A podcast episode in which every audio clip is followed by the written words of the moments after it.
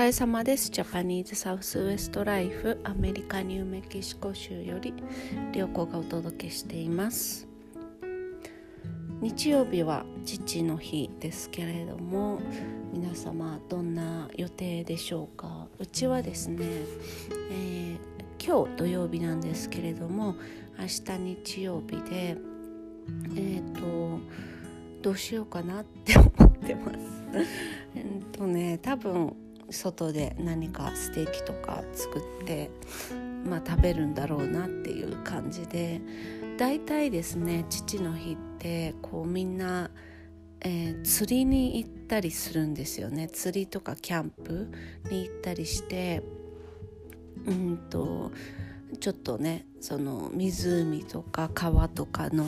周りで涼んでアウトドアする人が多いかなっていう感じですけれども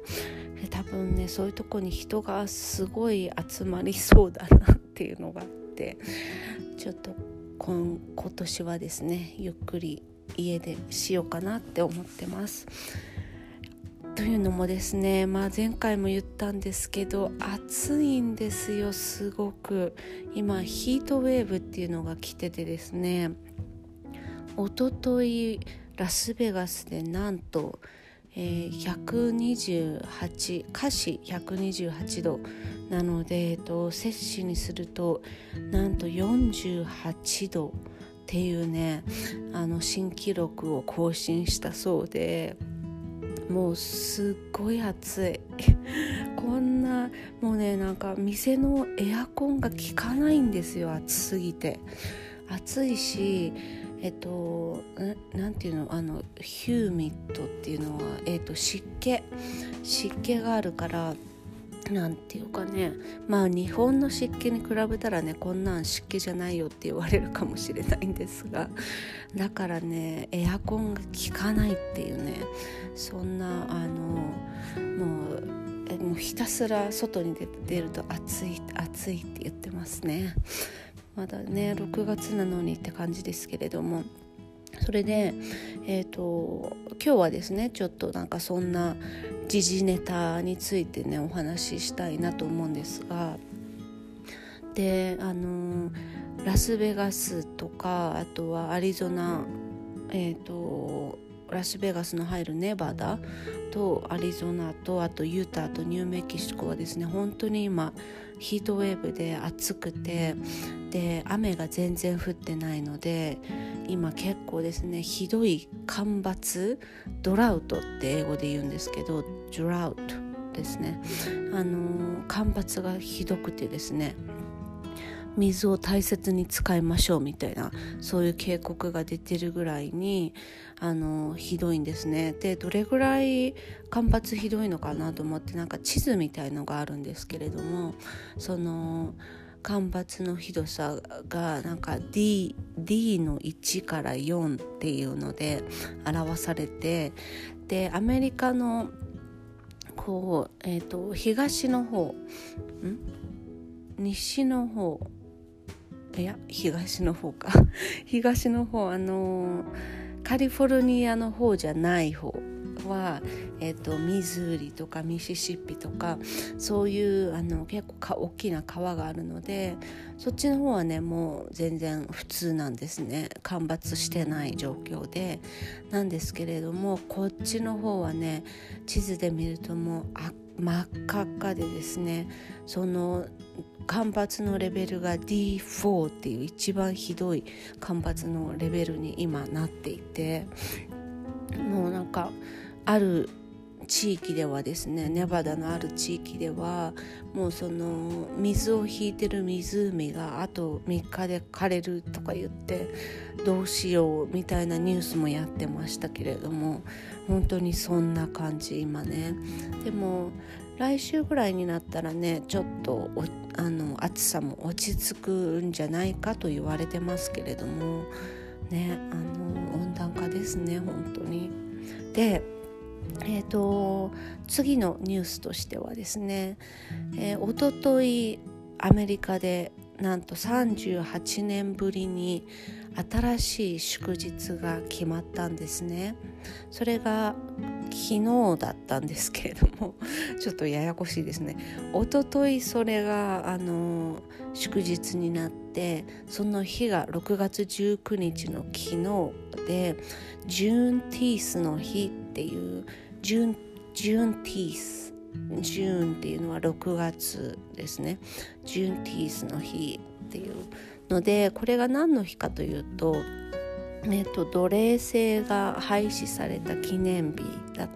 てということで、えっと祝日になったんですね。でその祝日になってその祝日にしますってジョー・バイデンさんが、はい、あの社員したのが木曜日だったのででもその次の日に次の日からもう祝日にしますって決めたからあの祝日にするっていうあの手配が間に合わなくてですね あの病院とかガバメントとか結構半日だけやりますみたいなそういうところが昨日は多かったかなっていうちょっとこんなアメリカらしいなって思いますよね日本だったら多分ね、明日休日にしますとか言ったらもう結構いろんな会社から文句が出そうなそんなあの祝日になりました昨日は。まあでもどっちかというとですねやっぱり奴隷制廃止記念日なのでこう黒人さんがいる文化のあの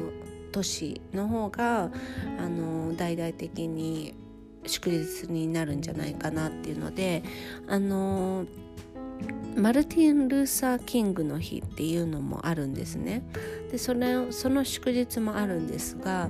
実はですねそれもあのちゃんとした政府の祝日ではあるんですが結構ここら辺のニューメキシコではですねあのとても黒人さんの人口が少ないのでマルティン・ルーサー・キングの日を祝うとか祝日にするっていうところが結構少なかったりしてまあもちろんガバメント系はね政府とか銀行とかはお休みなんですが普通にお店とかはですねやってたりするので、まあ、多分このジュンティースの日もそんな感じになるんじゃないかなと予想しております。でそのジュンティースの日は、えーと、奴隷制廃止ということで、えーとうん、自由の日みたいな感じでね捉えられることが多いのでそんな感じの日になっていろんなところで多分ねセレモニーとかが行われるんじゃないかなって思っております。はい、で次に気になったニュースとしてはですねえーとカリフォルニアから人が流出しているというニュースなんですけれども、えーと、前回もねあの物価が上がってるよみたいな話をしたんですけれども本当にサンフランシスコとかロサンゼルスとかねカリフォルニアの街って、まあ、もちろんシリコンバレーがあるっていうのもありますけれどもすごく物価のあの上昇が顕著だったんですね。でパンデミックになってあのステイホームでリモートで働けるようになってから本当にすごいカリフォルニアから人がいろんなところに散ってているというのでそれをですね私でも実感するぐらいなんですね。でその人たちがどこへ行くかというとですねえーと、アリゾナとかテキサスとかフロリダこの3州がすごくあの人気があってでアリゾナでもですねフェニックス結構あの私たちも、まあ、たまに行ったりするのでえ、ー、とね身近な感じもしますけれどもフェニックスもそうだし実はセドナなんかにもねあのカリフォルニアから人が移住していてあとはオースティンテキサスとかダラスとかコロラドのデンバーとかですね。ちょっとこの内陸の土地でで物価が安くて住みやすいっていうのでですね。えーと、そういうふうに人口がの流出が止まらないんですね。で、えーと、今まではそのニューヨークとかサンフランシスコとかシカゴとかそういう大都市にねやっぱり皆さん憧れてそそういうところに住みたいなって思ってそういうところに行く人が多かったんですがやっぱり住んでみるともう信じられない物価の高さで普通にマックとかでもね、あのー、やっぱり基本的に高いんですね。あの、ファストフードでも高いからまあそうそういうあの選ばなきゃ生活できるでしょって思うかもしれないんですけどもちろん家賃も高いし、えっと、人件費が高い分そういうファーストフードも高いっていうのでですねで、えっと、大きな会社も実はカリフォルニアからいろんな他の州に移っていてですね。えーと、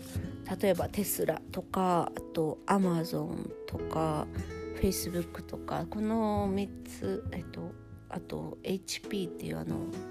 パソコンとか、えー、プリンターの会社